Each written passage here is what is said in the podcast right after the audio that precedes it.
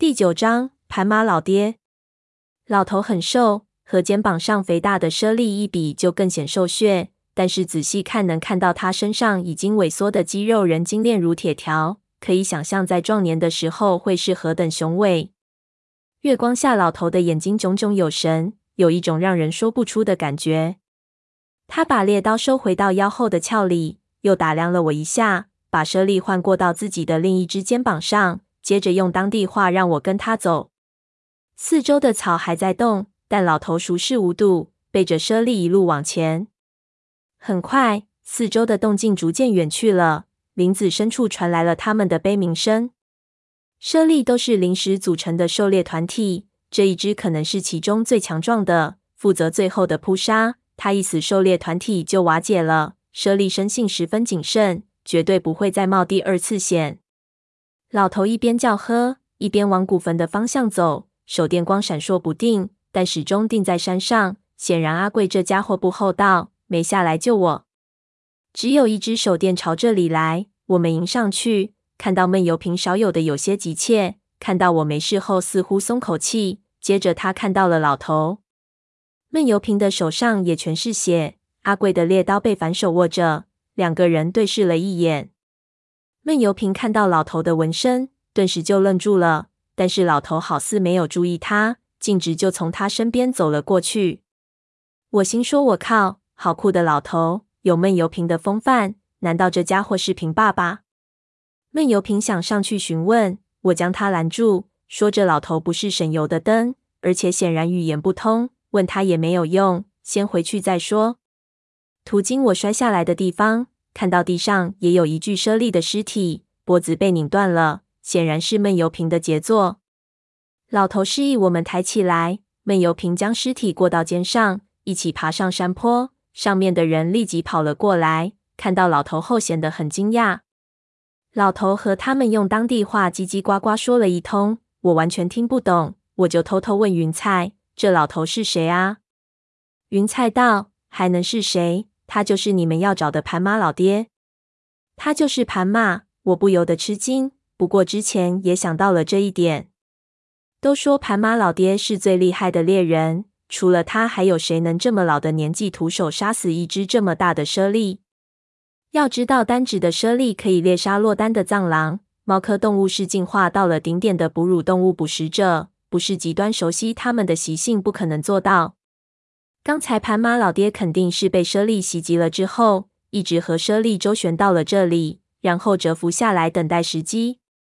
娘的！最后那一下必杀，我看就是闷油瓶也不一定能做的那么干脆。就是稍微晚个一秒，我和老爹之间肯定就死一个。阿贵看了看我的伤势，向我们介绍了一下双方。老爹似乎对我们不感兴趣，只略打了个招呼，就开始擦身上的污秽。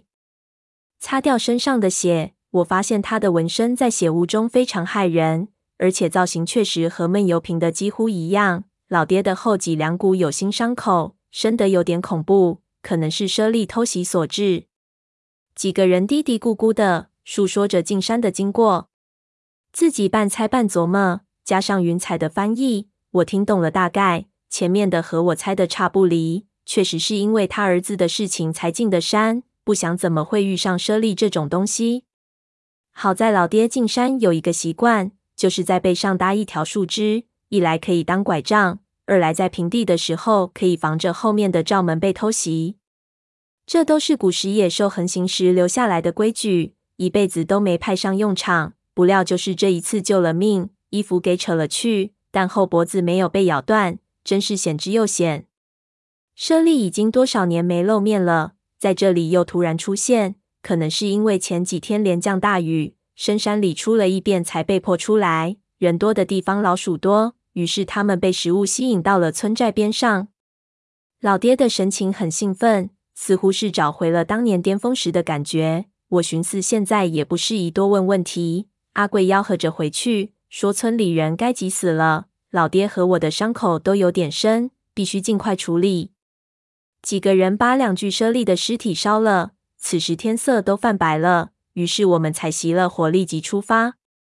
猞猁的皮毛价值连城。就这么烧了，实在太可惜了。不过阿贵说，不能让其他人知道这里出现了猞猁，否则不出一个星期，偷猎的人就会蜂拥而至。这些人贪得无厌，就算打不到猞猁，也肯定要打点别的回去。这里肯定会被打得什么都不剩下。一路无话，回到村里，天都大亮了。几个村里的干事都通宵没睡，带着几个人正准备进山，在山口碰上了我们。我们在村公所里吃了早饭，烙饼加鸡蛋粥。我饿得慌，吃了两大碗。村里和过节似的，不停有人来问东问西。我的肩膀几乎被咬了个对穿，消毒后打了破伤风针，又敷了草药。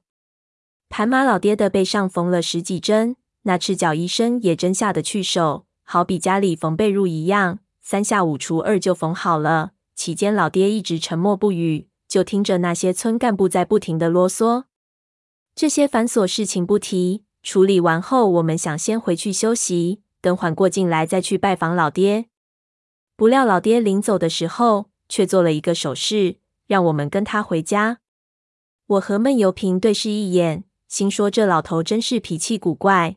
两个人站了起来，连忙跟了上去。走出没两步，盘马老爹又摇头，忽然指了指闷油瓶，说了一句什么，我们听不懂，不禁看向跟来的阿贵。阿贵也露出了奇怪的神色，和盘马老爹说了几句，盘马就用很坚决的语气回答他。说完之后就径直走了。我不知道出了什么事，很茫然的看着阿贵。阿贵有点尴尬，我问他老爹说了什么。阿贵对我道：“他说你想知道事情，就你一个人来，这位不能去。”我皱起眉头，心说这是什么意思？看了看闷油瓶，阿贵又道。他还说：“说什么？说你们两个在一起，迟早有一个会被另一个害死。”